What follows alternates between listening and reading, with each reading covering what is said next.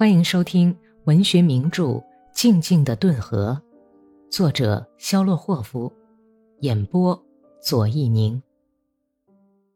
第二百二十九集。就是在这个阴沉的二月的日子里，发生了一件奇怪的事情。最近一个时期，常有些公务人员从区上到村子里来，大家都习以为常了，所以有一辆双套马的爬犁。拉着一位冻得缩成一团、跟车夫并肩坐着的乘客来到广场上，根本没有引起任何人的注意。爬犁在某后夫的家宅前停下来，乘客下了爬犁，原来是一位上了点年纪的、动作缓慢的人。他整理了一下系在长骑兵军大衣上的步兵皮带，撩起红色哥萨克皮帽子的护耳，扶着毛色手枪的木壳子。不慌不忙地走上了台阶。伊万·阿里克谢耶维奇和两名民警正在革命军事委员会的办公室里，来人没敲门就走进来了，在门口捋了捋已经有了银丝的短胡子，用低音说道：“我找主席。”伊万睁圆了像鸟眼似的小眼睛看了看来客，想跳起来，但是怎么也站不起来。只是像鱼似的大张着嘴，手指头直抓圈椅的油漆已经磨光了的扶手。史托克曼显得衰老了，戴着一顶很难看的哥萨克红顶三耳皮帽，看着伊万，两只眼珠紧凑在一起的眼睛疑惑地盯着伊万，后来突然哆嗦了一下，眼睛一眨，闪出了光芒，从眼角直到灰白的鬓角上。都堆起了皱纹。他走到还没有来得及站起来的伊万面前，很有把握地拥抱了他，用湿漉漉的胡子贴在他的脸上亲吻着，说道：“我早就料到，我想，如果你还活着，一定就是达达村的主席。”奥西普·大卫多维奇，你打吧，打我这个不争气的家伙吧！我我简直不敢相信我的眼睛。伊万哭着大声说：“在这以前，他那刚毅黝黑的脸上从来没有流过眼泪，以致那个民警都不好意思的把脸扭到一边去。你就相信你的眼睛吧。”史托克曼笑着，轻轻把手从伊万的手里抽出来，用低音说：“怎么，你这儿连第二把椅子都没有吗？你就坐在这把圈椅上吧。”你是从哪儿来的呀？说吧。我是随着军政治部来的。我看得出，你似乎怎么也不敢相信我的到来是真的，真是个怪人。史托克曼含笑拍打着伊万的膝盖，急忙说：“老兄，一切都简单的很。从这儿把我带走以后，就审判、流放，在流放期间发生了革命。”我和同志们组织了一支赤卫军，打过都托夫和高尔察克。哦，老兄，在那儿可遇到很多令人高兴的事情。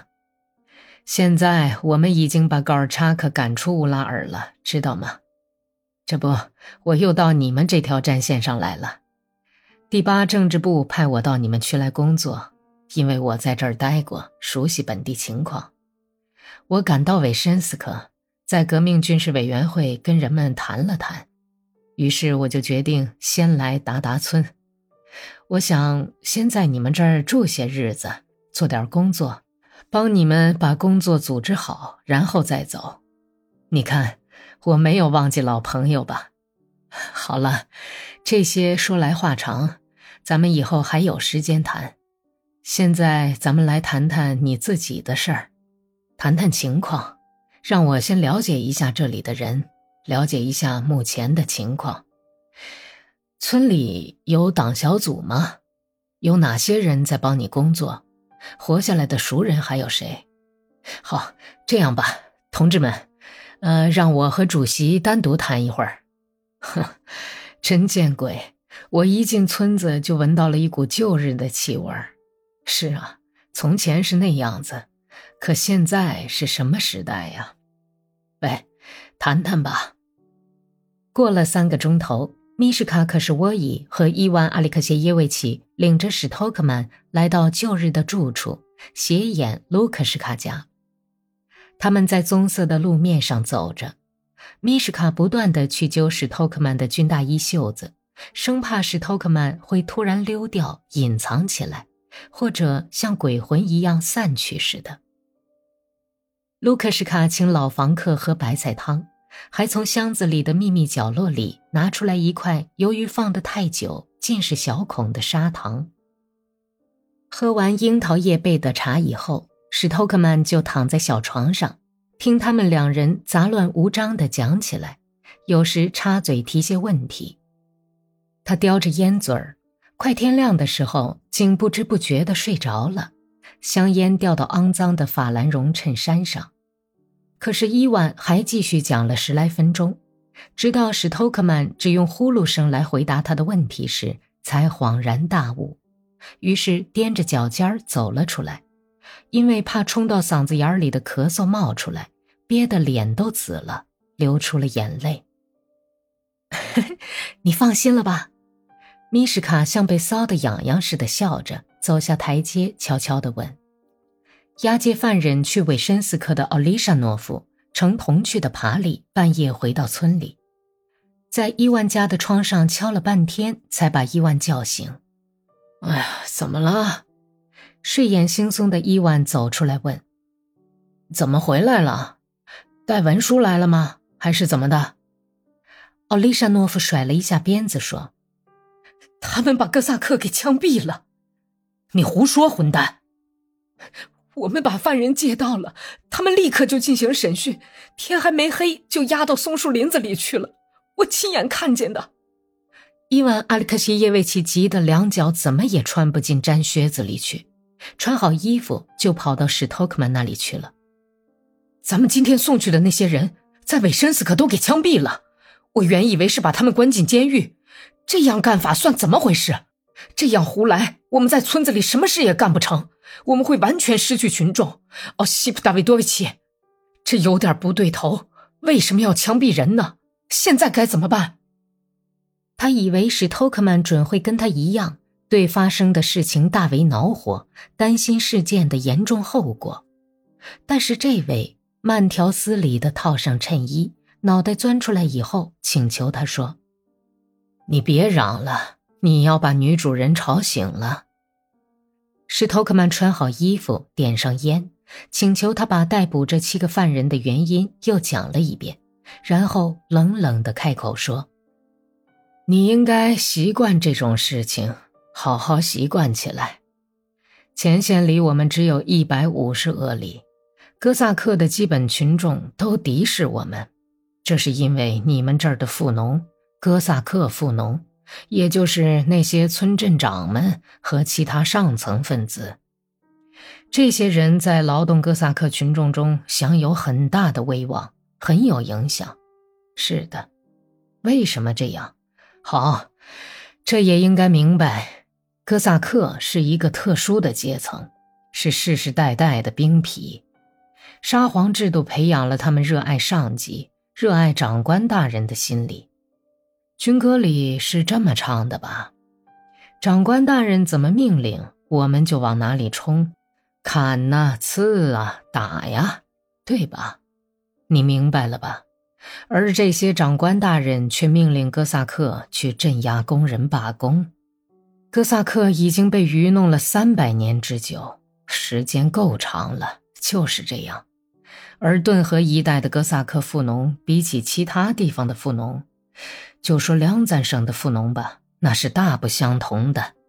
梁赞的富农被打垮了，他们只能对苏维埃政权嘘几声，软弱无力，只敢躲在角落里使点坏。而顿河的富农呢，则是武装的富农，是非常危险的毒蛇。他们很强大，他们不仅嘘几声，不只是散布污蔑我们的谣言。就像你说的，科尔舒诺夫和其他一些人干的那样，他们还要明目张胆的起来反对我们。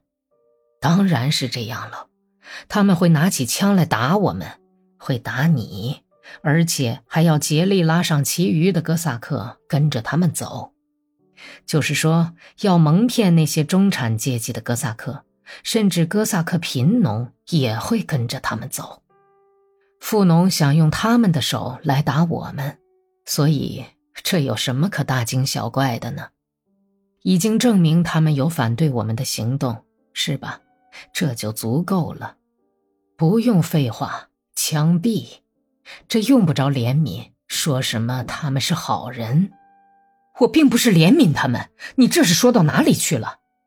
伊万·阿里克谢耶维奇挥起双手争辩说：“我是担心其他群众会离弃我们。”在这以前。史托克曼还一直是泰然的，用手巴掌摸着长满灰白胸毛的扁平的胸膛，这会儿突然发怒了，使劲抓住伊万军便服的领子，把他拉到自己身边，已经不成声了，竭力压着咳嗽，沙哑的哼哼说：“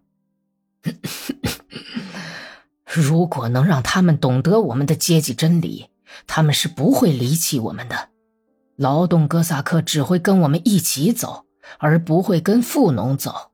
哎呀，你呀你呀，富农们是靠剥削他们的劳动，靠他们的劳动过日子的，发财致富的。哎呀，你这个糊涂虫，你松劲儿了，你的情绪不对头，我要好好管教管教你。一个工人阶级的小伙子，却像个知识分子一样流泪抹鼻涕。简直变得像个讨厌的社会革命党了！你看我怎么收拾你吧，伊万。他松开了军便服的领子，微微笑了一下，摇了摇脑袋，点上一支烟，吞一口烟，已经心平气和的结束说：“如果不把区里活动最猖獗的敌人捉起来，就会发生暴动。如果现在能及时的消灭他们。”暴动就不会发生，当然，这并不一定把所有的人都枪毙。要消灭那些护恶不群的家伙，至于其余的人，可以把他们都送到俄罗斯内地去。但是总的来说，跟敌人是不能客气的。列宁说过，戴着白手套是不能革命的。在目前情况下，有没有必要枪毙这些人呢？我认为是有必要的，也许不需要全都枪毙，但是像科尔舒诺夫是没有宽恕的理由的，这是很清楚的。还有麦列霍夫，虽然暂时让他跑掉了，应该先捉他才是。他比其余所有的人，包括被捕的这些在内，都更加危险。你要记住这一点。他在执行委员会对你说的那些话，就是明天的敌人要说的话，用不着为此伤心。工人阶级最优秀的儿子在前线奋斗牺牲，成千上万的牺牲，我们应该为这些人悲痛，不应该为那些正在杀害他们或者在等待时机从背后刺他们一刀的家伙们伤心。不是他们消灭我们。就是我们消灭他们，中间道路是没有的。事情就是这样，亲爱的阿里克谢耶维奇。本集播讲完毕，感谢收听。